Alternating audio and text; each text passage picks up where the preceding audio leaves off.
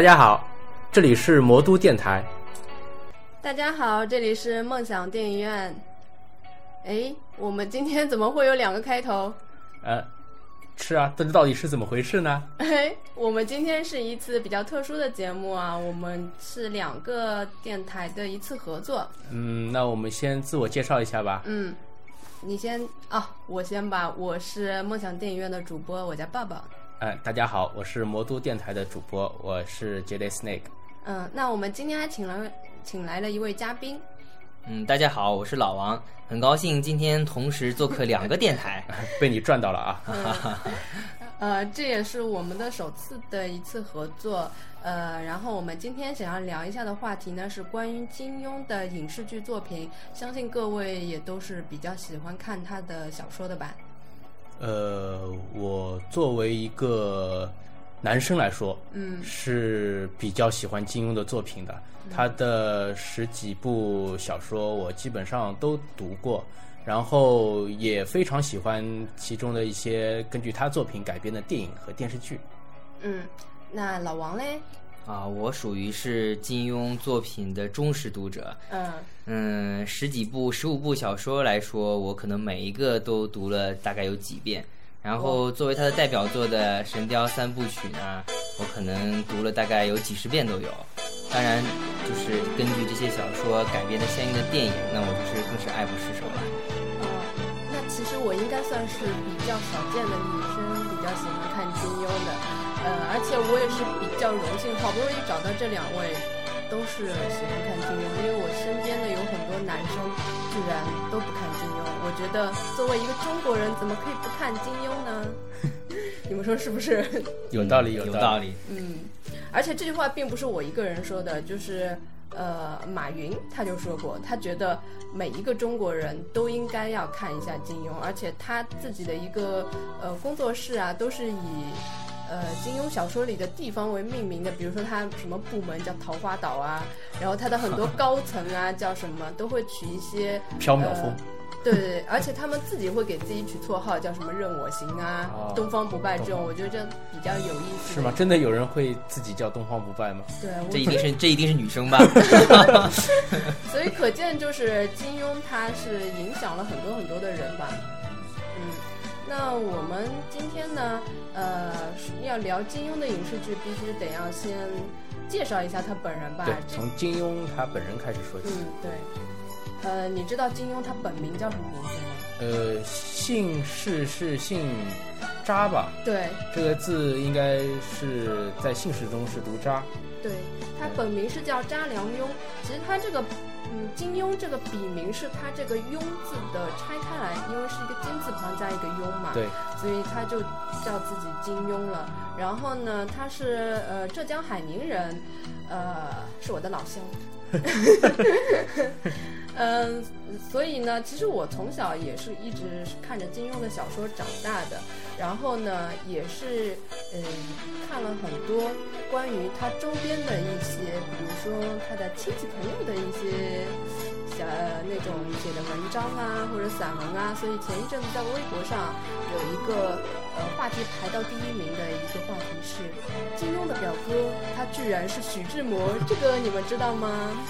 这个这个我也是那个时候才知道的。哦，是吗？嗯，老王你知道吗？我也不知道，我想着这个金庸那么老。怎么会是他？怎么会是他的表弟呢？哎，我一个同学也是这样说，好像感觉他们不是同一个年代的。呃，因为我小时候，呃，因为喜欢金庸的小说之后，就看了很多他的个人的自传嘛。然后我小时候也正好也喜欢看徐志摩，然后他们俩都是浙江海宁人。那时候我还没有。没有把他们牵扯到一块，总觉得不像同一个年代的人。后来有一次看到他个人的自传里面说，有一次金庸他那时候还很小，远远的走亲戚，看了一眼他的那个表哥，那那个表哥就叫徐志摩。哦，就知道哇，原来他们还是这种关系。我这个自从听说了这个消息之后，我经常在脑子中就脑补了一个场景，就是一个武林高手。很寂寞的在那边，向着天空挥了挥衣袖，带走一片云彩，这样一一个一种场景，不知道为什么就一直在在脑海中不停的徘徊了。所以说，人家不是网上说嘛，呃，金庸的小说里经常会有一个武功高强，然后呃英俊潇洒、出手不凡的表哥。因为他的表哥 慕容复嘛，对对，然后他的原型就是 徐志摩。这个如果说是慕容复的话，好像稍微腹黑了一点。对，其实这也是玩笑话嘛。他跟他那个徐志摩是很远的远房亲戚，大概只见过几次面而已，所以根本不熟。居然还见过面？对，见过面，但是就不是很熟的那种。属于两大文豪的历史性会面了。对，对。说到这里呢，其实就不得不提一下金庸的亲戚有很多非常著名的人物，一说出来简直是吓死人的。真的吗？这个听友那个各位听友可能要小心一点了，可能会把你吓死。嗯，哎，我们以前在那个读书的时候啊，都会有一句话叫“呃，男看金庸，女看琼瑶”嘛，对吧？但是你们知道吗？琼瑶其实就是金庸的一个远亲。呃，金庸的堂妹是琼瑶的舅母，所以他们也是亲戚关系。金庸的堂妹是他的舅母，那就是金庸比琼瑶要高一辈了。呃，好像是，嗯嗯，呃，所以说你看，两个都是，就是我们那一代人，不管是男是女，都喜很喜欢看的小说的作家，他们居然也是亲戚。嗯，还有呢，就是，呃，一个叫蒋英的，她是钱学森的夫人，这个人她是金庸的表姐。呃，然后还有金庸的妹夫呢，曹石忠是我们国家著名的古建筑呃纠纠偏大师，也是一个很厉害的人。然后，呃，金庸的一个堂兄弟查良镳，他是呃这个厉害嘞。曾任中呃中华民国法务部部长，然后什么民国最高法院院长，然后他的弟弟查良钊呃是在台湾，然后还有一个德云社的一个演员，呃也是他的一个一个表弟，然后呃金庸的表哥叫嗯蒋复聪。他现在是现任台湾的故宫博物院院长。哦，这个是很不容易的。嗯，然后他这个表哥，他在他的那个连城节的后记里面也有提到过。然后还有一个特别有意思的，就是台湾的摇滚乐团樱桃帮的主唱渣渣，其实他本名叫渣嘉文，这个人他是金庸的侄孙女。是啊，他的侄孙女。嗯，那么会不会是因为是金庸出名了，所以把他带出来的？这个就不清楚了，我估计也是那种远呃很远很远的，基本上都不怎么接触到。呃，前面说到就是他表哥啊，是那个台湾故宫博物院的院长。嗯，然后我想 我在想，是不是金庸他以前像写这些呃一些。这种武侠涉及到历史的时候，可以到故宫博物院里面去，对，去采风啊之类的这种。嗯，其实金庸他从小是出生于一个书香门第嘛，从小也是嗯看着很多的呃很多很多的他们家族留下来的一些书。从小，而且他是，嗯，听着他们家的长工的故事长大的，所以说他也是一个，嗯，饱读诗书的一个人吧，应该可以这么讲。我们之前呢介绍了，就是他现在啊，看来一些特别特别厉害的一些亲戚，其实他的同族的先族也有一些特别有名的人。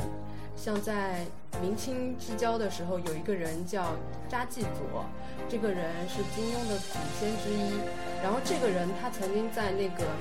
聊斋志异》里面都有记载过，是蒲松龄他在这个作品中称赞这个人是后世而不问其名，真侠烈骨丈夫哉。啊，那这个评价是很高了。对。可见是他在这个作品中都有记载的一个人，也是应该算是在当时肯定是非常有名的名人了。嗯，还有一还有一个比较有意思的就是，嗯，他把金庸他把这个人写在了《鹿鼎记》里面，在《鹿鼎记》里面呢，他有一段就是呃。你记得吗？韦小宝跟吴六奇有一段，有两广总督，对，有一段是天地会的，对，神交，他写的这个呃人就是他的祖父，以他的祖父的这段传奇故事为背景来写的，所以这也是一个比较有意思的事情。嗯，这个就是大致的介绍了一下关于他的一些牛逼的亲戚 跟牛逼的祖先。嗯。那我们聊一些比较有意思的事情吧。你知道金庸他的女神是谁吗？这个倒真不知道。他的女神是呃当时的一个很很著名的一个影星叫夏梦，呃，他的很多女主角的原型就是以这个他的女神为原型的，就比如说小像小龙女啊，还有呃那个王语嫣，诶，小龙女不是以她女儿的为啊、有原型？有这样子讲过，但是这个各方个人有个人的解读嘛，可能就是因为他自己没有官方的去说过到底是什么时候，嗯所以大家都是在揣测。对，因为因为说夏梦是他的女神，所以就把他小说里面觉得最美好的女子都就把所有的女神都当做是他的女神。对对，都当成是他的 女神了。然后我我还记得他当时，嗯、写那个《射雕英雄传》的时候，就是想让他的女神来饰演这个角色黄，蓉，对，然后可因此而接近他嘛，结果没得逞。嗯，然后呢，他还有四个非常牛逼的朋友，啊这个是很值得一说的四大才子。对，号称四大才子啊，然后现在也都是非常有名的，有蔡澜、倪匡跟黄沾，然后加上金庸，他们并称香港的四大才子。像蔡澜，现在前一阵子也比较火，就是专门是写食呃那个时评的嘛，对，时评他那个包括他也写过电影的一些评论。嗯，倪匡就更熟悉了，是专门写卫斯理系列小说的。然后黄沾也也更熟悉了，写过无数无数的对，金庸有很多他的那个被改编的电影里面也有黄沾的那个作品。嗯，其实我个人啊，因为我个人看他，嗯、看他个人的那种生平简介的那些作品吧，其实我觉得金庸跟那个倪匡是最好的关系，他们经常是互相去做客的。然后，呃，有一部金庸的小说曾经让倪匡带过笔，那是天龙八部。对《天龙八部》嗯金庸当时是为什么呢？好像是他是去欧洲游学，啊、反正就是来不及写了，就是嗯。让倪匡写的。对。但是金庸在那个两千年以后，他不是又改了一次新版的嘛？对他把他把他把倪匡，据说把倪匡写的那些章节都都给删改掉了。对，都删改掉了留了阿紫失明的那一段，其他的都删改掉了。因为据说就是倪倪匡特别讨厌阿紫这个对人，他他把阿紫写瞎了。对，然后那个呃，金庸在走之前是反复交代，千万不能把我的作品大改动，不能让我的主角就是里面的人物会写死。嗯然后结果他就把他说我没有把写死啊，我只是把写瞎了而已。然后金庸没办法，只能继续再写下去。那金庸他后来也是把他再改回来嘛，把他嗯又从瞎子又改回又复明了嘛，哦，对，对吧？他是借用了尤坦之的演技。对，这是想尽一切办法要让他复明了。嗯，为什么会有这种结果？就是因为他们当时的小说其实都是在《明报》上连载的。对，呃，《明报》也是金庸自己创办的一个报社。然后当时呢，嗯、为了提高他们那个报纸的销量嘛，他就开始在那个报纸上开始连载他的小说了。所以他那个当时小说就是当时特别火嘛，所以那那时候《明报》也是呃办得非常成功的。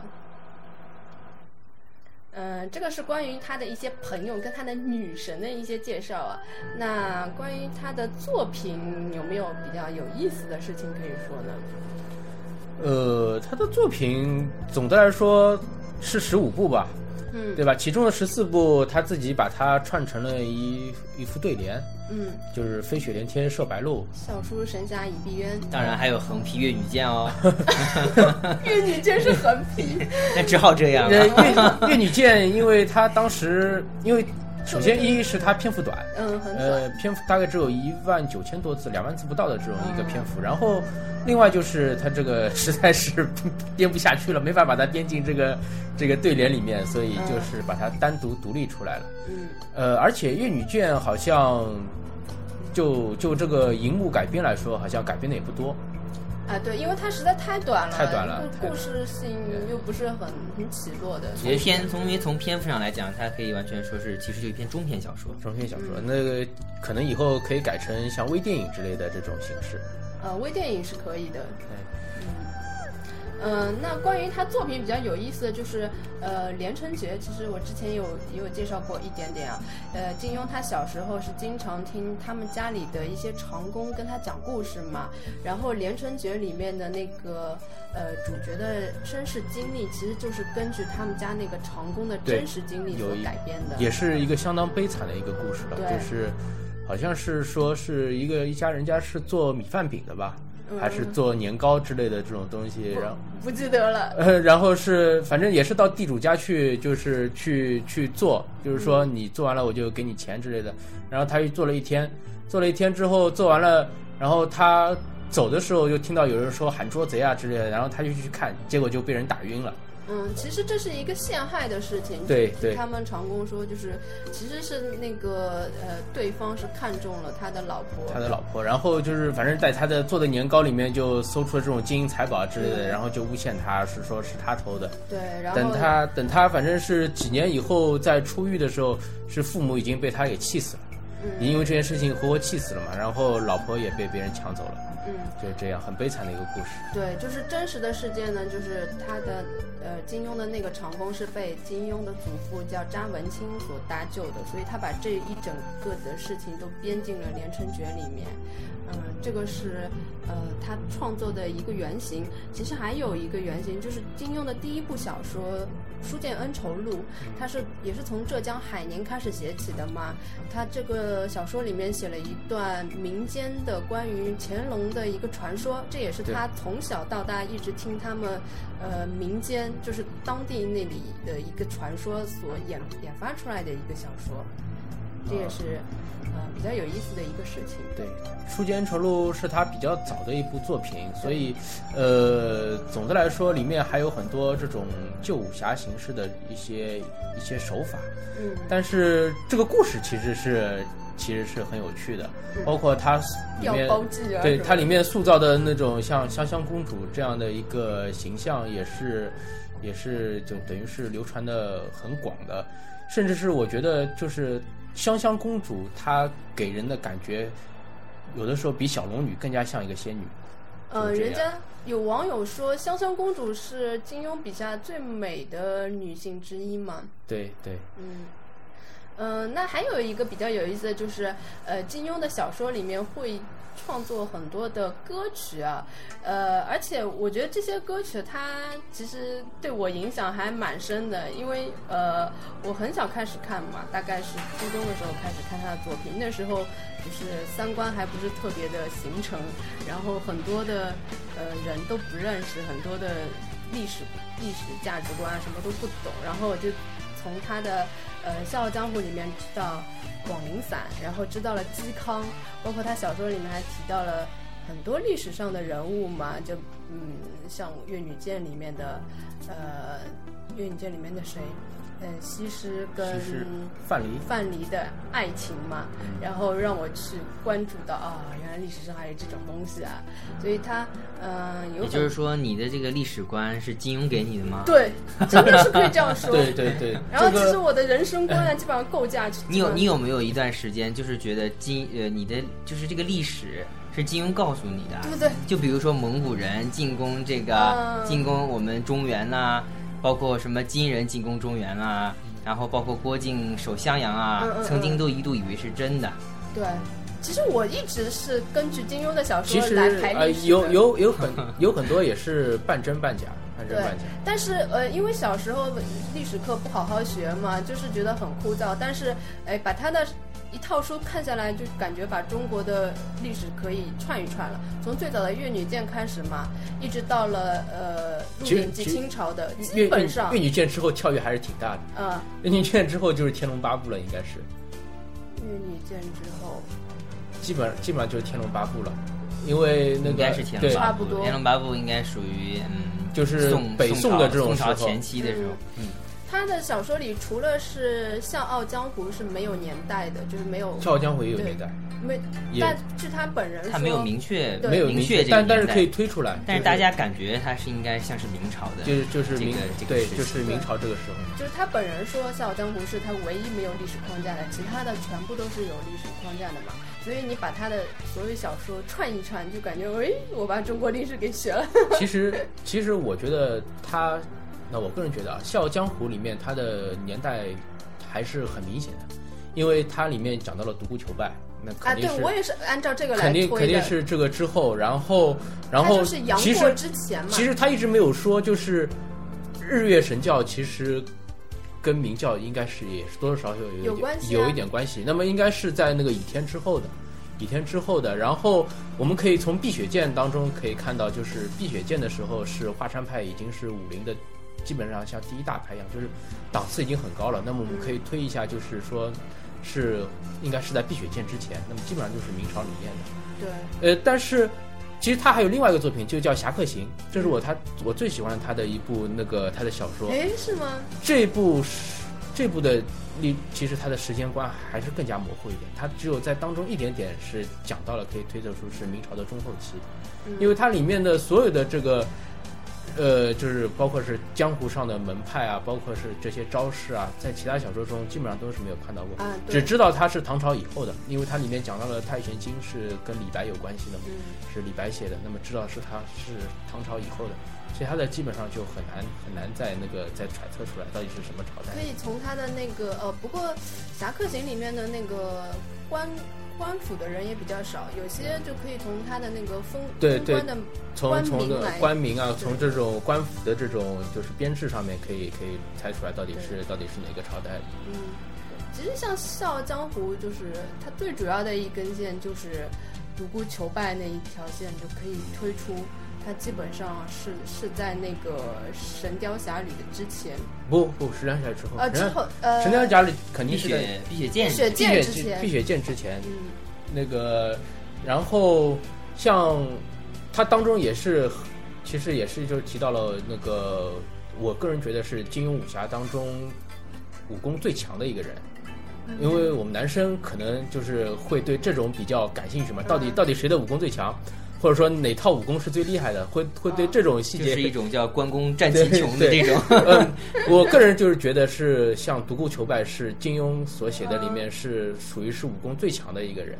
哦，关但是他这个但是他没有实际出现过啊，他没有实际出现过，所以可以他就是个传说所以你是最很多遐强的想的空间。因为金庸的话，他写作品，他有一个特色就是他在作品中，他的呃，他给人物起的这个名字，往往是有深层次的含义的，会嗯有它的代表的。就像《天龙八部》当中，呃，萧峰也就是乔峰了，嗯他的武功是很高的，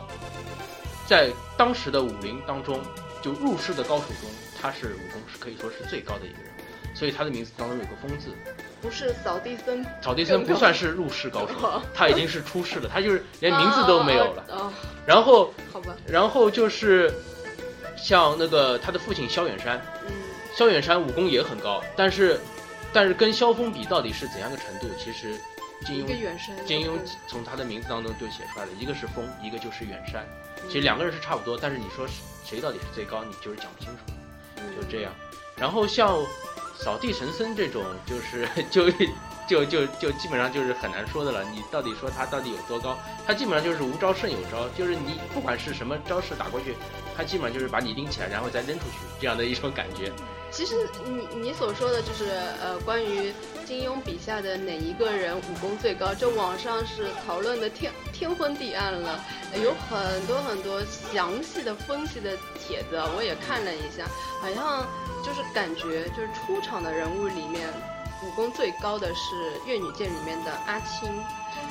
呃，越女剑，你知道为什么吗？因为他们对比了一下，就是因为阿青他一个人可以横扫千军万马，对对，然后来去自如，而且他是他的剑气就是没有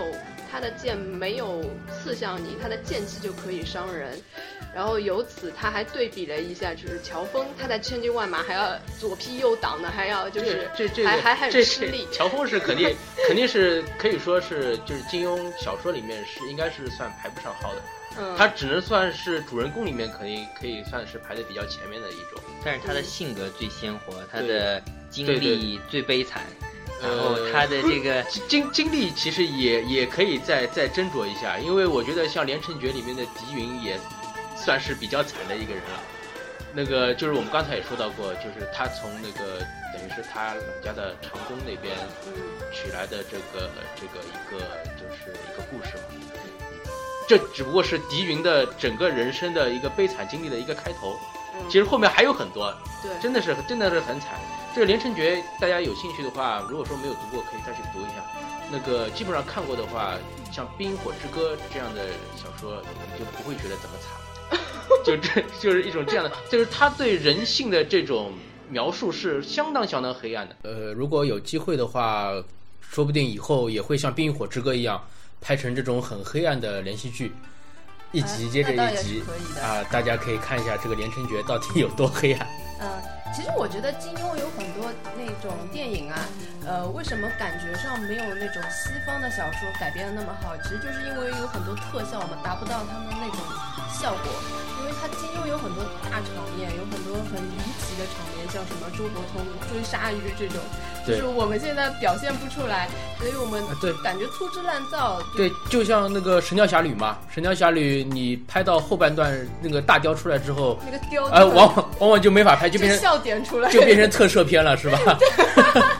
所以就感觉为什么我们好像拍的没有那种西方片好？其实我们的故事并不差。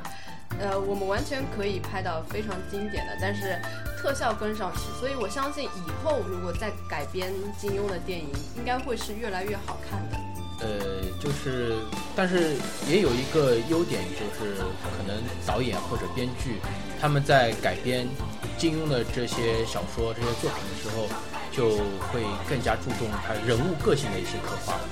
而就是因为可能在一些场面上，在一些在一些个别的情节上没有办法那个很完美的展现的时候，他就更多的是把人物人物的个性刻画作为他的一个主要的。对，我觉得这个代表作就像《东邪西毒》，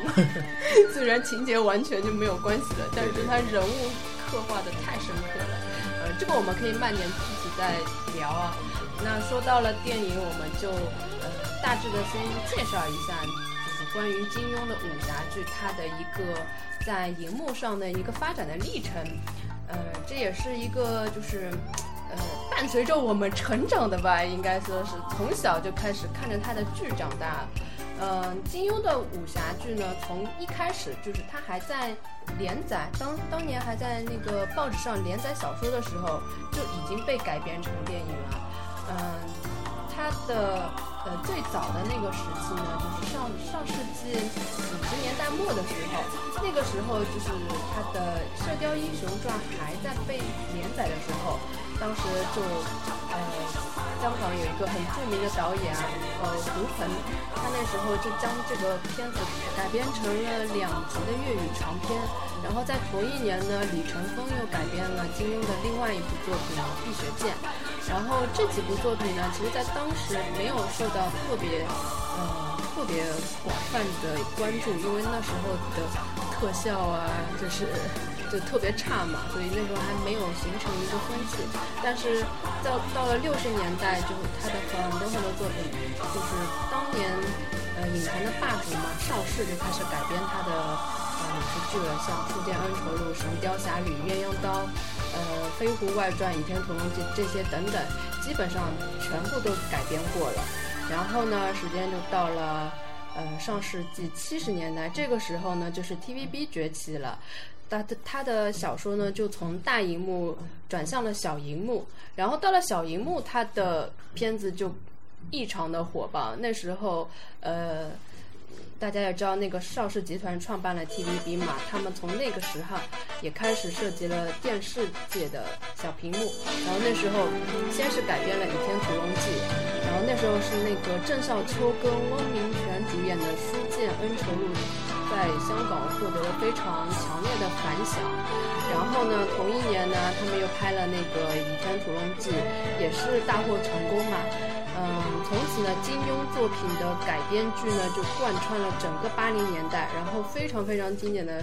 嗯，八三版《射雕英雄传》嘛，就是那个时代诞生的。你们有没有听说过一个词叫呃八三版《射雕英雄传》？它代表了一个就是一个人们心中非常非常高的一个境界，但是你不能去真的回看，一回看就啊 惨不忍睹各。种笑点。现在 现在就是很多人他宁可是看那个九四版还是九几版那个朱茵那版的那个嗯《射雕英雄传》，而就是不想看那个八三版的那个经典那个版本。对我也是，其实我小时候也没看过，后来虽然大家都说好经典，我也不敢看，因为我怕一看啊，一看那种布景啊，那种衣服什么服装，肯定会觉得蛮奇怪的。所以当时，当时我有一个老师，他的，呃，他的老婆很喜欢看金庸的小说哦，他跟我形容八三版的《射雕》那个黄蓉啊，从那个。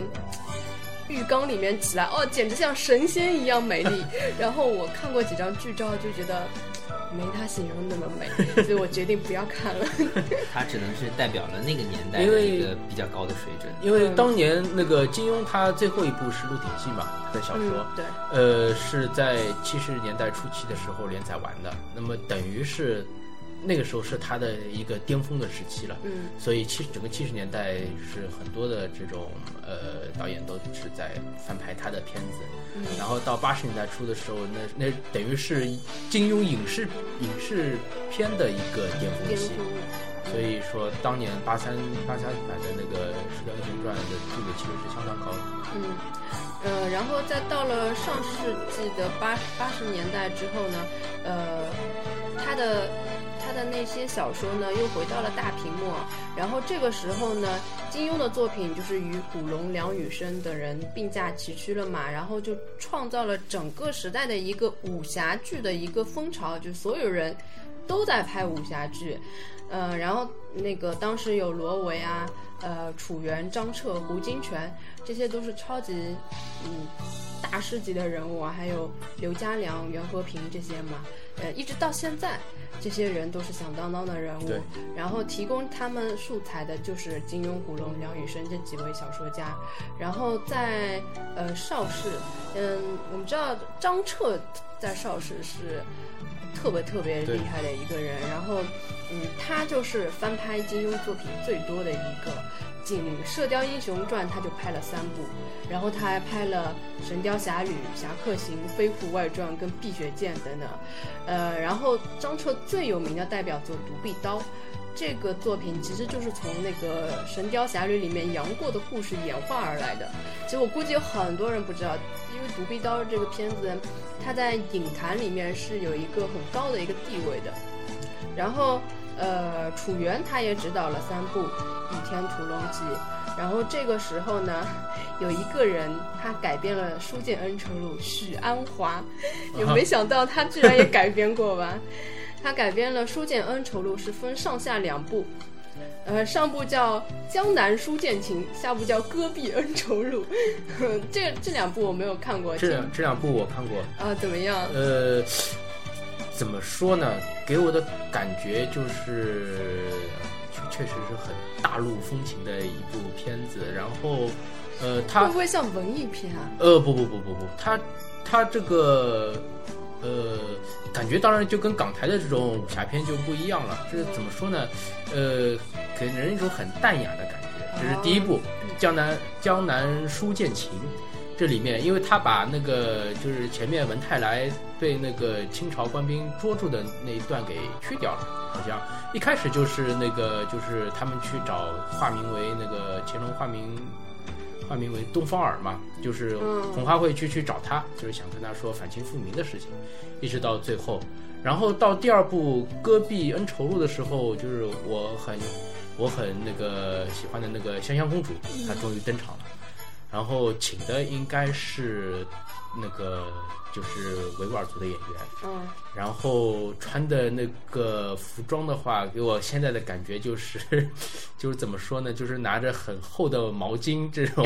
包包在包在身上身。上是？不像不像现在，如果说你看那些这种呃武侠片当中，包括电影也好，电视剧也好，总总是这种薄纱飘飘的这种感觉。嗯，那个时候就是一种很沉重的这种服装 穿在身上，呃，让人让人觉得很不很很很另类的一种一种样子。然后人物的对白的话，感觉呃更加像这种，就是里面的那个陈家洛嘛，嗯，陈家洛他给我感觉就更加像唐僧。就是像那个八十年代版的那那个唐僧的那那种感觉，就除了少了一点这种佛祖的这种肥头大耳的这种福相以外，就更加给我这种感觉很清秀的一种样子。呃，我觉得这个许鞍华改编这个真的，我觉得蛮好奇的。有兴趣的话，大家可以那个看一下啊，优酷或者别的什么呃国内的这种视频网站上面可能有版权的，有版权的大家可以免费的看，因为他们是有版权的，你直接在他们网上看就可以了。这个应该也不算是盗版吧？那那个，然后再推进到了上世纪的九十年代，这个时候呢，随着电影工业的发展，影片的拍摄水平跟技巧也进步了，然后武侠片的那个。总体的那个质量也随之上升了。然后那个时候呢，徐克跟胡金铨合作了《笑傲江湖》，然后就拉开了一个新浪潮的大幕。就是那个时代，就是香港的呃武侠有一个新武侠的浪潮。就是那时候的武侠片，就是跟传统的武侠片就是跟邵氏的那种就种，完全不一样了。对，就是全部都是特别轻轻轻易的那种飘飘逸的那种感觉吧，像那种《新龙门客栈》啊，什么呃。那时候还有什么《天山什么奇侠传》《蜀山奇侠传》啊，就是那种感觉，就跟传统的呃因为徐克他把吊钢丝发挥到极致了嘛。对对对，传统的是就是实打实的嘛，那种就完全不一样了。呃，那时候也是爆发了挺多的经典的作品的，像呃什么《东方不败》啊，那种《鹿鼎记》也是那个时候，《鹿鼎记》是王晶跟那个周星驰嘛，我相信对八零后的人这个电视台也放过好多次了。对心中的一个经典吧，呃，那个里面是海大富是那个吴孟达演的，嗯。对，对，然后呢，还有那个我刚刚说《东邪西毒》跟《东成西就》嘛，《东成西就》也被很多八零后视为，呃，非常经典的一部搞笑片嘛。性不性感啊？哎，其实我《东成西就》是是很晚很晚才看的，有有一回人家问我。你你有没有看过《东成西就》？我说没有看过。他说：“啊，你没看过，你你的童年你年居然还好意思？说你喜欢金庸？对不对吧？他说你的童年呢？我我跟你是恰恰相反的，嗯我是《东成西就》看的早，因为它是一部很轻松、很搞笑的一部片子。相反，那个《东邪西毒》的话，我是很晚才看的，因为这个我感觉就是比较有点沉重嘛。嗯。这个我们可以放在后面，待会儿详细的讲解对影片的时候再说。嗯，然后呢，再到了九十年代的时候呢，呃，武侠剧又开始寻找新大陆了，就开始到了内地嘛。你看之前基本上都是在港台嘛，然后到了九十年代，突然全部都转向内地了。呃，内地的第一部金庸的小说改编剧叫《书剑恩仇录》，那时候是黄海冰演的。我还记得我那时候看的时候啊，如痴如醉。那时候第一第一次是在内地的那个连续剧里面看到这样的片子嘛，就觉得好好好好厉害。然后后来就呃中间空白了一段时期，后来就开始张大胡子。诶，中间空白一段时期，是因为那个 TVB 又翻拍了一遍，对，他又翻拍了一遍，像那个这个那个《射雕侠侣啊，《神雕侠侣》啊，《神雕侠侣》这部我觉得是最经典的了，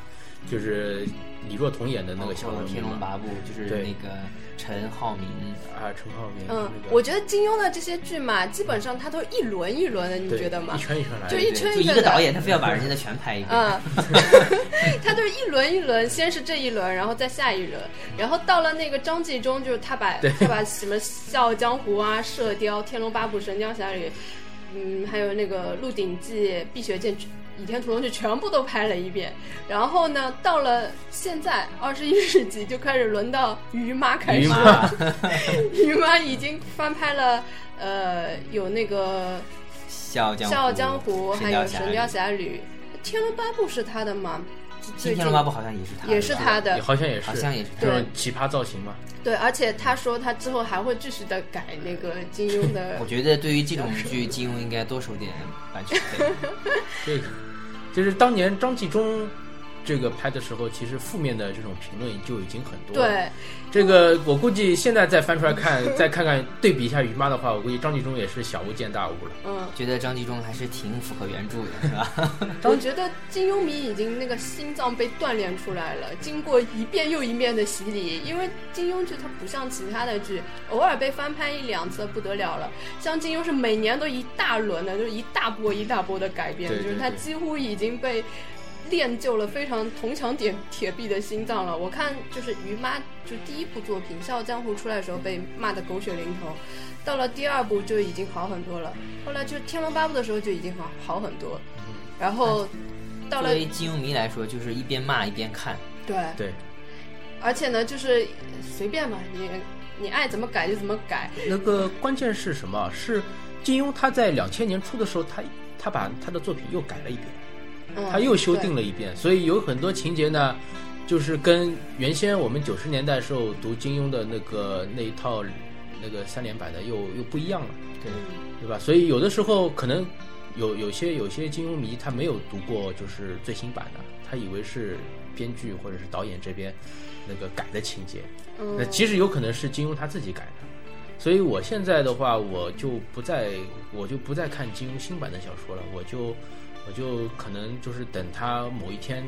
就是真的是驾鹤西游了之后，不可能再改了，我再把 我再把他所有的作品都都从从最早的最老的那六十年代旧版一开一版一版再看过来。嗯，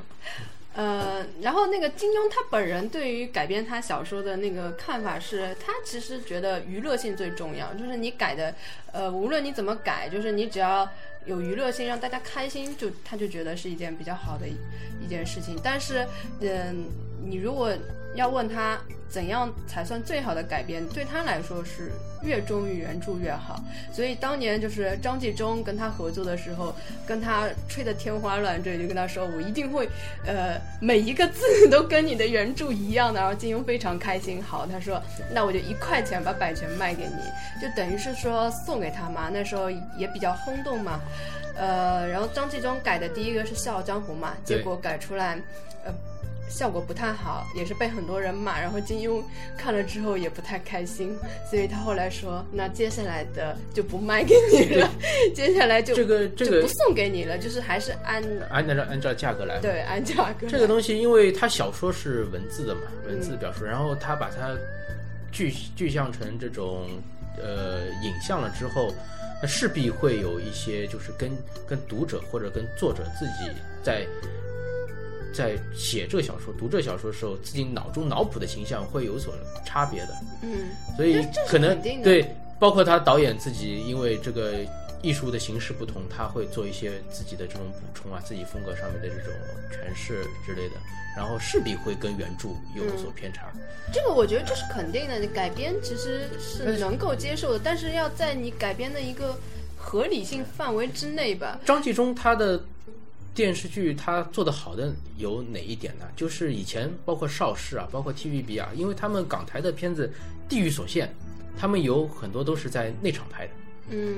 哦，就对对对，就它就就是对，就是铺一块布在地上，嗯然后上面放几块假的这种石头，就是石头都是泡沫的。对，就就是在山上了，就是这种感觉。然后尤其是他有时候走路的时候居然会踢到石头，石头就滚了。尤尤其是他描写大场景，就是千军万马，一看其实就是十几几个个人。对，对，但是张纪中他有很多是是在那个外景拍的，对就是真的是这种山川美景上面拍的。那么你可以呃从不同的角度来就是感受一下这个武侠的故事。嗯哦，我只我就说这么多。那个，因为我相信喜欢的人也有，骂他的人也更多。嗯，其实张纪中他就是他有他的好，但是我我总觉得啊他就是拍的，呃，好像很不纯熟的那种感觉，就不像我们看 TVB 就就是很顺一下就我觉得。有时候就是选角很重要。啊 TVB 的里面选角真的都蛮不错的，包括《神雕侠侣》里面的李若彤啊，然后感觉很贴近。呃，这个古天乐啊，但是但是对于这个张纪中选拍里面的这个李亚鹏，嗯 他根本就不适合令狐冲，好吗？那个包括像《射雕英雄传》里面，黄蓉是个很古灵精怪的人，对吧？对他选择周迅来演，但是周迅大家都知道，他是个他的喉咙是比较沙哑的。嗯，对，而且他还用了原声。呃，对，那我我我当时我听到这个消息之后，我就在想，他或者是叫人配音吗，还是怎么样？他这个沙哑的沙哑的喉咙怎么怎么来展现他这种古灵精怪的一种一种感觉呢？对啊，金庸 金庸在小说里描写说是银铃般的笑声，啊 对，这个我想周迅好像很难达到。沙锤般的笑声。但是你们现在跟于妈选的角色一比，那简直是好很多了。于妈现在选的那个小龙女，这个很惭愧，于妈的她改编的这几部我都我没有看过我都没有看过，所以我也不多做评价了。不是有剧照出来吗？呃人家说当然剧照我是很不认同的，因为这个这但是个但是陈乔恩很漂亮啊。陈乔恩，陈乔陈乔恩是很情节。我不知道，我只看到美女啊。问题是，他把陈乔恩演的是东方不败嘛？他把东方不败演成一个女的了，呃这个而且他还跟令狐冲发生关系了。这个我是当年我是呃，其实也就前几年吧，一边看一边吐血，还是一边在看。呃，然后那个嗯，吐槽了那么多，然后其实还有一个蛮有意思的吐槽，就是呃，我们有时候看那个徐克改编的那个金庸剧，觉得还不错，但是在金庸本人觉得非常不好，他觉得呃，他不喜欢徐徐克，他说他不懂武侠，他把蜀山那个《剑侠传》拍的不知所云，然后把我的那个《笑傲江湖》瞎改，把东方不败由男人改成女人，一并由一个女人来演。那我觉得他如果看了于正，不是更 他还发生关系了？那个。估计他那个时候也他估计现在给于正也就是破罐子破摔的这种感觉了。嗯反正反正很多观众的这个心目中，东方不败就已经是个女人的形象了，那干脆也就这样吧。呃，关于这一点啊，我是特地有去查过资料。我在想，金庸为什么会把版权买给于正？后来是他们说，呃，买版权的时候其实是先于剧本之前，就是他当时还没有把剧本出来，这个版权就已经跟他谈好了。啊比如说我先呃一开始肯定跟他说的很好，怎么怎么样的，然后把版权买下来之后，然后才出的剧本，所以可能这个剧本金庸当时根本也不知道，所以说才会造成现在变成乱改一气的这种局面了。这个算了，反正我也不看。嗯，呃，但是我觉得作为金庸迷的话，就是嗯、感兴趣是一定会感兴趣，就会关注一点嘛。嗯，然后呢，呃，有一个比较有意思的，你知道，在他众多的改编剧里面，哪一部作品是被改编次数最多的？《倚天，倚天屠龙记》吗？对，嗯，对的，《倚天屠龙记》据统计，呃，在金庸所有的作品里，一共有一百十七部被改编。呃，如果是分上下集，按两部来算，其中呢，《倚天屠龙记》被改编了十六部，《射雕英雄传》被改编了十五部，《神雕侠侣》被改编成十四部，然后《笑傲江湖》《鹿鼎记》《书剑恩仇录》都被改编过十一部之多。然后呃，《碧血剑》跟《天龙八部》各各百呃改编各八部。然后那个，哎，你知道为什么天龙八部非改成什么八部吗？有 有很多人都是看了天龙八部之后问前面七部在哪里。啊？真的吗？有，哦，是这样子的。对，哎，你觉得为什么会《倚天屠龙记》被改编次数最多啊？我本来以为是《射雕英雄传呃，为什么你觉得是射雕英雄传》，因为它比较火呀。我感觉喜欢射雕的人比较多一点《射。雕英雄传》写的最为最为宏大，嗯，那我以我原我原来以为是《射雕英雄传》，但没想到是《倚天屠龙记》。可能《倚天屠龙记》的改编难度更低吧，一定程度上，这难度有什么区别吗？它可以从中节选很多啊，像电影啊、哦，这些可能它这些内容。被截取的余地比较大。对，这个，因为我也没有专门的 研究过为什么啊。我个人感觉的话，其实，呃，金庸小说像它有一个很很明显的特点是什么呢？就是它通常是一个呃，就是说起来就是个土鳖，就什么武功都不会，或者说只会一点点武功的，就是在武林的是中下层的一个人，他会因为一些奇遇，他学会了某一种奇功，屌丝逆袭，啊，对，一下子变成了一个武林高手。然后这个时候会有一个怎样的桥段呢？就是别的人都会都不知道，都不知道你练了这个功夫，好的人呢会觉得，哎呀，你年纪还小，你先不要上啊，让我们来啊，有什么困难我不我你就先走，吃老虎嘛。对，差的人呢就会觉得，哎，你你你这个黄口小儿，你居然还要跳出来，你算什么？就会这样。然后这个时候呢，读者因为是跟着主角那个视视角来走的，嗯。他会他会心里面有一种就是想想扬眉吐气的一种感觉，就是说我知道为什么以前被改对。编最多了，因为张无忌左拥右抱啊。对对对，他就是这个，因为他的这个桥段来的比较早，这个桥段来的比较早。你像郭靖的话，我印象里他基本上郭靖比较呆，对然后他他只有一个黄蓉。他比较呆，他他出现这种桥段是比较少的。然后那个杨过的话呢，他是到了等于是到了一第一次那个英雄大会的时候，他那个就是和他小龙女两个人把那个金轮法王师徒三人打败嘛，一下子等于是世人就知道了啊，原来你武功这么高，是有这样的桥段。然后张无忌的话，他相对的话比较早，他而且他场面比较大，他是在那个明教那个光明顶被围的时候。他一下子练成了，因为他之前就练成了九阳神功，这这比较早吗？然然后然后练成了那个那个叫什么，呃，乾坤乾坤大挪移，对，然后就一下子跳出来，一下子、我觉得这这都不是重点，重点就是他张无忌可以，呃，以他的性格为为理由而左拥右抱，他又不像那种，他们又不像《鹿鼎记》的韦小宝，因为韦小宝他本身就是一个，呃，一个没什么。他没什么真感情的一个人，但是张无忌呢，他表面上又哦又感觉好痴情，但是又可以名正言顺的左拥右抱，对他自己内心所以也很矛盾。符合了很多屌丝的 内心的一些幻想吧。而且比较有意思的一点就是，金庸说他本人最像的一个人就是张无忌。哦，然后呢，他说他妻子最像的是温青青，就是那个，对这《碧血剑》里面的对，《碧血剑》里面的。但是温青青他写的并并不是怎么出彩，我觉得，就是从文学的角度来说，温青青这个人物塑造的是比较失败的。就很容易被人家遗忘的嘛，对所以你就猜猜嘛，对吧？嗯，然后这个就是我们刚刚讲的一些关于嗯他的改编剧一些比较有意思的事情。嗯，好的，那那个关于他的改编小说有那么多，我不知道你们不是改编小说，呃小说改编剧小说改改编剧是有那么多。对，那在你们心中有没有嗯各自觉得他小说中你们觉得最最好看的、最经典的一部？呃，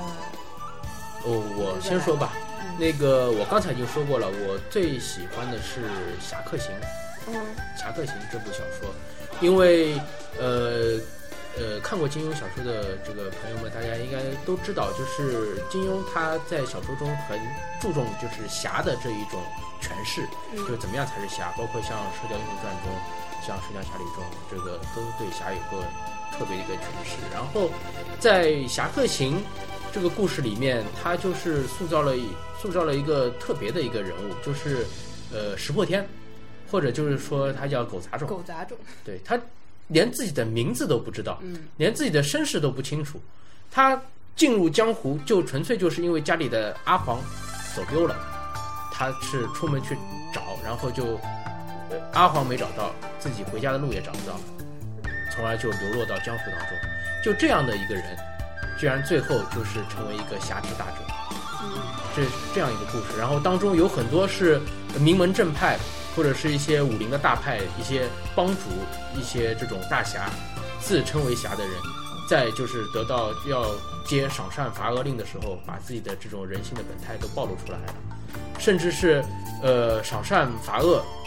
这两位就是好像是要匡扶江湖正义的这样的人，在遇到就是这个呃石破天就是小说主人公的时候，也是假意的跟他进行结拜，也不是真情实意，只有他自己一个人是真情实意的，呃，在闯荡的这个江湖，以以至于到最后他那个呃变成了这个江湖上就是武功一个奇功了，可以说是太玄经这样一个奇功，然后回到家的时候，看到他自己家里的那个阿黄，就那条狗又出现的时候，他是相当的高兴的，比他之前的所获得的一切的地域地位、一切的名誉都要来的高兴。但是他就是连自己是谁，究竟是谁，自己亲生父母是谁，他都不知道，这样一个这样一个故事。嗯，其实我觉得《侠客行》比较吸引我的一点就是它特别的悬疑，对，它就像一个侦探悬疑小说，而且它一直到最后也没有把谜谜解开，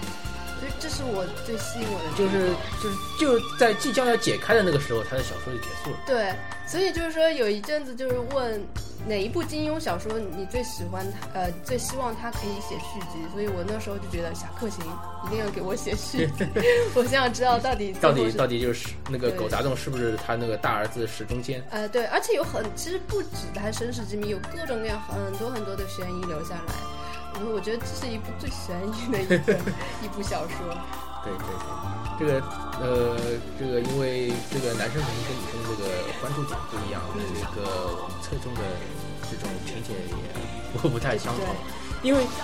金庸的话，他的小说，他的因为他的篇幅，有的时候他会分一个故事一个故事，然后我就觉得他《侠客行》的这个篇幅嘛，当时连经版是两本书嘛，我觉得好像是正好。正正好好的一种感觉，不像他有的时候写一些作品，像《天龙八部》啊这种，或者是像那个《倚天屠龙记》啊，他写的四本时候，他当中有些故事是天龙八部有五本呢，《八部》跟《鹿鼎记》是五本，是五本是吧？啊，那是我记错了。它当中有有些故事，有些桥段质量是可能是略次的，然后有一些故事，有些桥段是更加吸引人的，那么会有一种冲击的感觉。然后像《侠客行》的话，它这两本的这样一个篇幅的话，正好你可以前后的一个质量是统一的，保证的。哎，那老王你最喜欢哪一本？我呢，我觉得我呃《神雕三部曲》我都很喜欢，但是我最喜欢的是《倚天屠龙记》。嗯嗯，一开始的时候我看《倚天屠龙记》，只是因为它对这个《神雕侠侣》有一个传承，嗯因为一开始是在讲那个郭襄的一些事情，然后呢，后来看了之后，我觉得哎呦，这个给我的印象却更为深刻一点。嗯然后呢，嗯，讲了这么一个呃小家伙张无忌，然后自小呢父母就就双亡，然后嗯，好不容易把就是嗯，好不容易回到这个中土呢，后来却又中了寒这个玄冥玄掌，身中寒毒，嗯，在这个什么叫什么施工的这个张三丰，张三丰这里呢，就是得到了一些照顾，但是后来就是又被送到那个少林寺，呃，去就是少林寺他也也没有接收他，他就后来就是，嗯、就颠沛流离了就。颠沛呃怎么说，就是颠沛流离，呃，然后呢，就在他就是绝境之中，然后遇到了这么呃一部这个呃九阳真经，然后重新修炼武功，然后从一个呃小不点儿，然后转身成为一个江湖大侠，就是屌丝逆袭嘛。啊对，就是比较符合现在的这种他的他的武功可以说是相当全面的，各种各样的。对对，他他既学了这个名门正派的九阳真经呢，然后同时又取得了明教的这个乾坤大挪移，博包括圣采众长，圣火令上的武功，还有太极拳和太极剑。对对，他都有所涉猎，但是呃，女生看的话就会特别讨厌张无忌这个人，因为心猿意马。对，他就心心不定，他没有一个特别确定的一个喜欢的一个人，但每个都喜欢，哎，这也好，有一点有一点优柔寡断的这种感觉。所以我大部分女生基本上都特别不喜欢他。所以大部分女生都喜欢《神雕侠侣》。对，但是但是那个就是《倚天屠龙记》当中最后就是那个黄衣少女出来的时候，确实是让我就是一下子心又一下又回到了《神雕侠侣》。拉起来。他尤其是他走的时候说的那个十六个字，什么终南山下活死人墓，神雕神雕侠侠侣绝迹江湖，这个一下子就是等于把神雕侠侣就给完结掉了，就是告诉告诉别人，就是杨过和小龙女最终就是在那个最最后就是人们就是又看看到他就是在活死人墓，回到了就是在活死死人墓那边，在死人墓那个绝终老，然后绝迹江湖了嘛。对，我本来而且而而且还我其实我其实我其实当年是很想很想看到是重出江湖这四个字，没有想到他说的是绝迹江湖。绝迹江湖。就是说你还是喜欢看《神雕侠侣》了。呃，对这个射雕三部曲里面，我最喜欢的还是神雕侠侣。呃，《神雕》是我看过呃次数最多的一部小说。然后那个因为女的嘛，肯定会喜欢《神雕侠侣》。不是有一句话叫“一见杨过误终身”吗？然后包括当年我看那个《射雕》啊，不看《倚天屠龙记》，也是因为它的开头是跟《神雕》是结结合无缝拼合的嘛，是郭襄去呃找那个杨过的行踪嘛，所以那时候呃看《神雕》特别特别喜欢，原因嘛也很简单嘛，就是一个如此帅的一个少年，对吧？如切如磋，如琢如磨嘛，那《诗经》上的那个。句子形容杨过也不为过嘛，然后他关键是武功又高，然后又执着嘛，对爱情永远的执着，长得又帅，对，然后他就是等于是呃集才华、容貌跟专情于一身嘛，所以说有人家网上问为什么说一见杨过误终身，为什么不是其他人呢？其他男主角也能有很多女的喜欢他，为什么不说一见什么？韦小宝误终身，不是说一见张无忌误终身的，因为这样的人太平凡，在生活中经常遇到，但是杨过永远找不到。对，你知道吗？我当年 看《神雕侠侣》就有一种感觉，就是如果我能遇到杨过，我也无怨无悔。就是说误终身就误终身了，就只要能让我得见一次有这样一这样的一个人，我就觉得没没什么好遗憾的了。就当年看就看到这种程度，而且我我当年是，嗯。那个时候嘛，很多女孩子是看琼瑶啊，看言情，然后我觉得言情有什么好看的？金庸的言情写的比那些言情小说家好得多啊！它里面它很多小说里的言情都是写的特别深刻的。对对对，他写了各种各样的这种对各种各样的情感，因爱生恨啊，因爱生爱啊，这种各种各样。不管是好的还是坏的。其实你知道？你觉得这个《神雕侠侣》里面，其实郭芙也是一个。其实一个，其实他其实反映一个很活生生的人。郭芙，郭芙他也是，他其实最终他发现他喜欢的也是杨杨过。对对。对，他是一个很活生生的人，他会他是为了这个人，然后会嫉妒，然后会恨，然后会做出一些这种冲动的举动。他是一个很活生生的人，而且关键是他不知道一开始，他一直不知道自己的感情，对，他到最后他他一直就是猛然间才发现，对对，杨过是一种负面的情感。对，就是哪怕就是到十六年后，就是杨过去把那个就是霍都就是真面目给揭露了，让耶律齐当上了那个丐帮的帮主，他也是他之前也是担心是就是他要扫耶律齐的威风，然后他自己当丐帮帮主，那么等于他老公的威风就没有了，呃，然后他直到最后一刻他才发现原来。原来自己是一直是，其实有对杨过有一种就是像喜欢一样的感觉的。对他，这就是是这就是金庸所觉得他写的这种深刻之处，对，非常非常的真实。因为很多人他确实确实不知道这种情况，然后经过多少年的这种这种这种这种幡然的这种醒悟的这种感觉，其实就是你你你跟他为难，你跟他不不。不开心，其实就是在乎嘛，就希望他多看你一眼啦。在《神雕侠侣》里面，郭芙、郭襄这两个人，金庸确实他没有花很大的就是篇幅去详细的写这两个人，但是这两个人就是个性都很鲜明，然后给人留下印象都是很深。对，是不是有很多人喜欢郭襄啊？郭襄，郭襄这个人，我感觉就是一个相当完美的一个人。我觉得很多男的肯定非常喜欢他。对他就是说，首先他又他又继承了他家妈妈的，他家世很好，然后他他他的他的这个情商智商也是相当的高的。他一方面继承了他妈妈这种古灵精怪的这种这种品性，对吧？嗯。然后又又有他的他外公的这种豪爽，嗯，这种不羁，对对吧？然后又有他这种呃父亲的这种实大体，比较实在，然后识大体这种这种个性，所以他是一个比较完美的一个人。就就是，呃，郭靖生下来的最最好的一个人嘛，就是他嘛。而且他他他自己也认为，如果如果说没有小龙女的话，嗯，他应该就是杨过见到他肯定会喜欢他。在他的武功 武功造诣方面也是相当高的，就是从后面他是那个开宗立派了嘛，对对吧？这个开宗开宗立派的创始人。嗯，说到他，我就想起，呃，以前在那个天涯上有一个人的 ID 就叫郭二小姐的烟花，我一看这个名字，哦，所有的那种心酸，就是这一句话就能代表了郭襄这整个人他一生的期盼。他其实最最开心的时候就是，呃，大哥哥实现他三个愿望的时候嘛，这其实很短暂的一段时期，但是他。念了一生嘛，这边其实也有一个很特别的细节，那我们待会儿再详细的说。嗯，好。的，那我们各自的都说了他的那个，嗯，比较都喜欢他的一些作品。那我们你说了吗？我说了啊，神《雕雕侠侠侣》，我在潜移默化中我还以为我还以为这算我们三个人说的呢。谁说的？我已经说了。然后那个呃，前一阵子在那个网上也有一个比较火的帖子，就是知乎上的一个帖子，就是说，嗯，在金庸小说里面有哪一些呃不不为就是很小的细节，但是却很打动你的，有很多人都说了自己就是。呃，特别打动他的一些很小的细节，篇幅并不一定很多，但是你仔细去回味一下，就特别有味道的。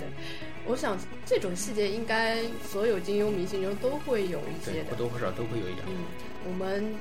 要不要也举个一两个例子？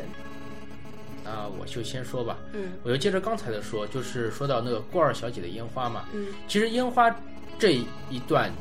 也是一个就是很大的一个场景。嗯然后，呃，大家可以想象一下，如果说一个小姑娘她是十六岁，因为古代可能就是二八芳龄的时候算是成年了嘛，那么现在可能就是十八岁这种时候，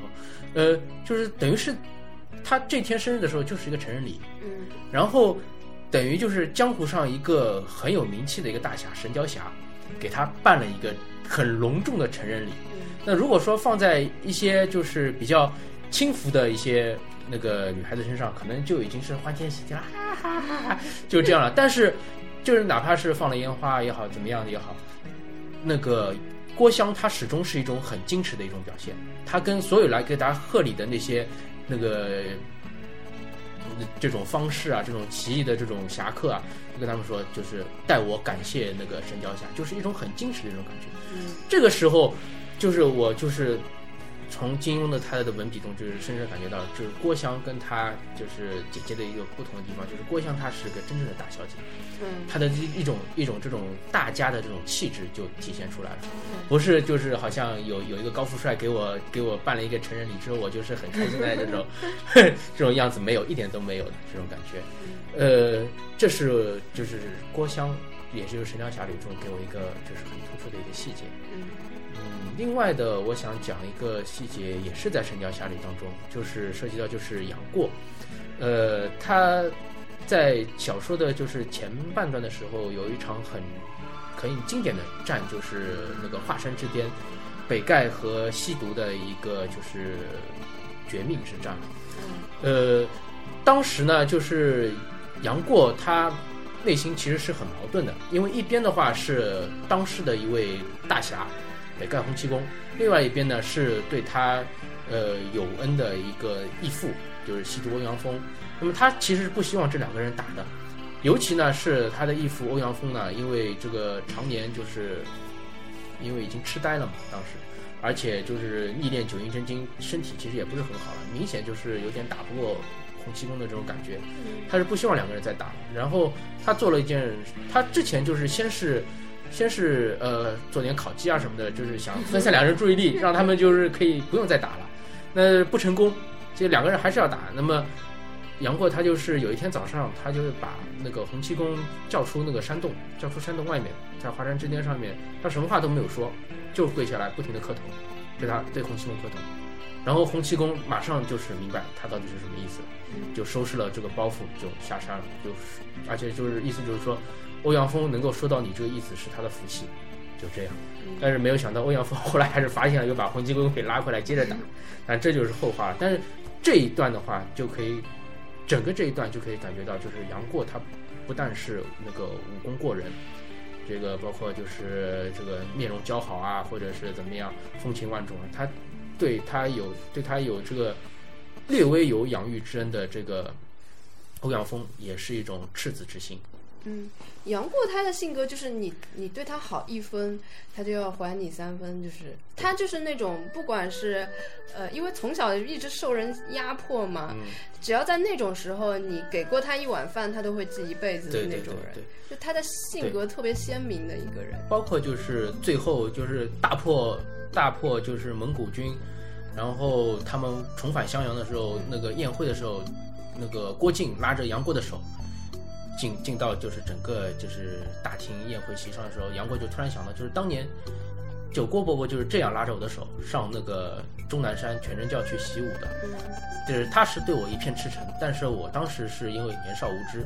就觉得好像很叛逆的感觉。但细细想来，就是郭伯伯这么多年来对我的这这种感觉，就是是是培养了我，其实是对我好的。他就是突然就有这种反反转的这种感觉。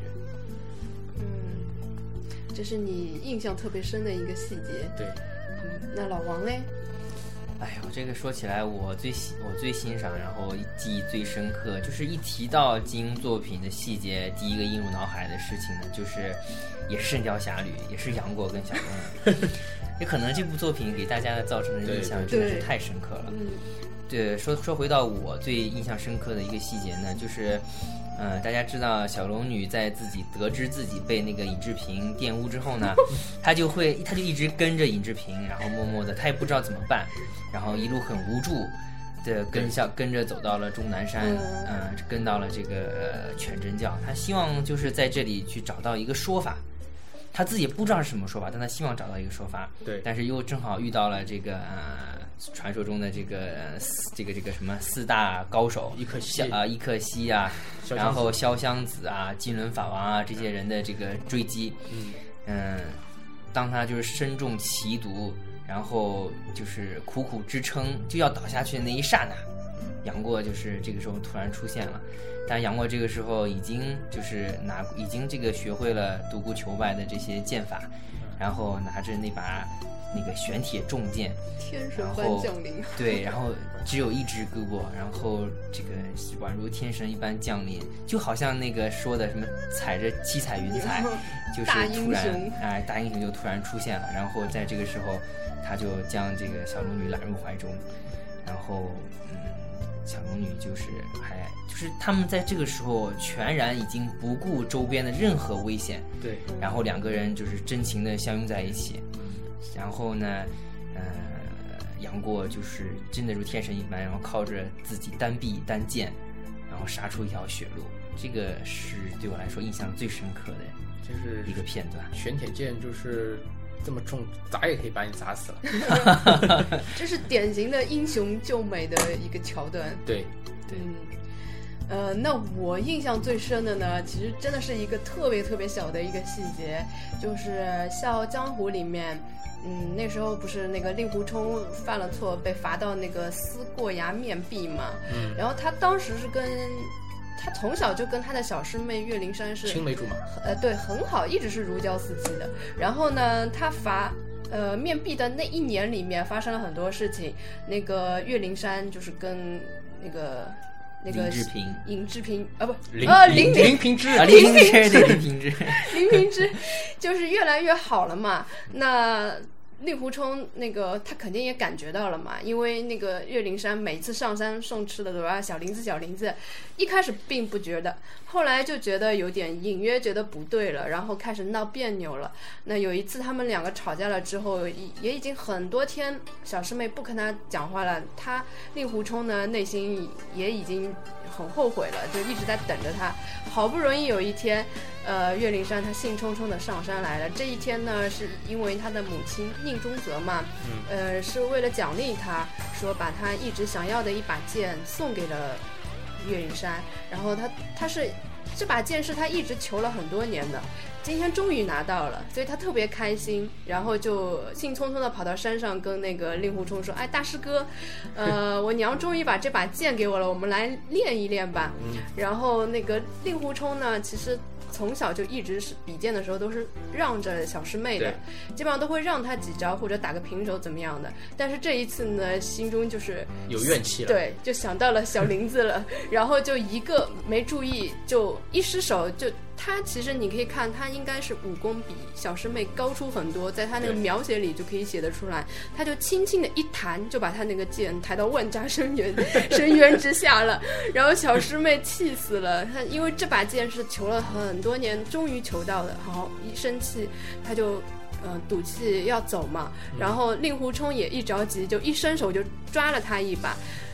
他们都是练武的人嘛，啊这种力道分寸对对，就是掌握不了。对，一下子就把小师妹的整个衣袖都扯下来了。啊，虽然他们是江湖儿女，就是不拘小节，但是这种事情，嗯、在女的来看来还是特别特别尴尬的。所以那一次，那个岳灵珊真的是特别羞愤的跑下去了，也也就是从这一次就意味着他们两个关系到了一一种一个镜一个一个镜头了。所以那时候，呃。我就特别特别的伤感，我就感觉令狐冲那个心里肯定是又悔啊，又恼 怒啊，那各种的感又没办法，他又下不了山。对他又没有办法，因为他就眼睁睁的看着自己的小师妹就渐渐的离自己而去了，这个是对很难受。因为我当年看《笑傲江湖》，其实一直放不下的一点就是，嗯、令狐冲跟小师妹的这段感情，就觉得他们一直好好的好好的，突然间。小师妹就不理他了，这真的是特别难受。而且，嗯、令狐冲是少有的那种被被女主角抛弃的男主角，一般都不大会这样写的。他是真的是因为求而不得被抛弃的一个男主角，所以我觉得特别可怜。其实他们两个人从小青梅竹马嘛，嗯但是突然林平之进来之后，那个因为林平之他是在在江湖上走的，就是嗯走镖局的嘛，那么肯定肯定有很多新奇的东西，跟他们在华山上面了解的这种江湖事情是不一样的，所以小师妹就是对他肯定有一种新奇的感觉。如果说这个时候他令狐冲正好在做一点这种负面的事情，给他带来一种负面情绪的话，他马上就会投到另一块边去。而且林平之本身其实也是富二代，嗯，对对，而且哎长得也不错。然后然后年龄又相仿，嗯，然后呢，就正是是在这个，而且林平之本身自己呢，父母已经死去，他是他来华山，实际华山实际上是一种寄人篱下的感觉，他肯定会对小师妹有一些曲意逢迎的因素在里面。对他其实就是到后来是故意迎合小师妹的。对对小师妹觉得他很可怜。嗯对，就是互相的一种吸引，然后导致了这个这个这个男主角对被抛弃的这种悲剧的产生。所以这是我当年感觉最最最不能放下的一个桥段。嗯，然后说到这种小细节啊，其实还有一个我想说，呃，也是也是也是跟《神雕侠侣》有关系的，呃，但是它是出现在那个呃《倚天屠龙记》里面，就是之前我说过，就是郭襄最后去。嗯因为他放不下杨过心中，但是他又知道不可能跟杨过有什么有什么结果，嗯。所以他就郁很很成天就是很郁闷嘛，然后他就是那个呃创，我们都知道就是那个那个峨眉派就是他创立的嘛，对，他就是因为呃很郁闷，然后发誓终身不嫁嘛，然后他就寻就是到处上山寻找杨过的踪迹也好啊，发泄也好，就是呃那时候就是其实他也嗯金庸也没有写什么，就是说他一个人很孤寂，爬到一座山上，然后看到那个天上的月亮。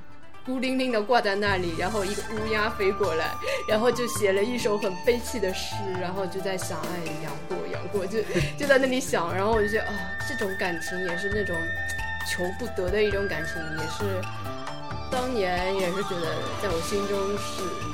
很郁闷的一种感情。对，郭襄真的是一见杨过误终身。对，其实误终生的多了，那个呃那个成英啊，陆无双，嗯，全都无是双对，全部都是因为因为这个都是终身终身未嫁。未嫁的，而且都是特别好的姑娘。而且就是金庸没有在后面再写下去，我估计郭芙这边其实心里面内心也是很矛盾的。嗯，他哪怕是在最后一次大战的时候，他也分不清楚到底是他担心杨过更多一点，还是担心她丈夫耶律齐更多一点。嗯，他已经到这个地步了。对，所以这句话是有道理的嘛。嗯，那你这么可以说，杨过是最成功的男主角吗？可以的嘛。我觉得韦小宝也比较韦小宝就是韦小宝是在是在男生中很成功，但是在女生中恐怕不这么认为吧？在女性心中最成功的就是杨过了。嗯，好的，那我们今天也聊了很多了，呃，那今天的节目就到这里吧。然后，呃，如果对金庸有兴趣的话，还可以继续关注一下我们的下一期节目。对，我们后面还有节目详细的讲到他的一些改编剧、电影以及电视剧的一些详细的情况。嗯，好了，那现在嗯就到此吧，大家拜拜大。家拜拜拜。拜。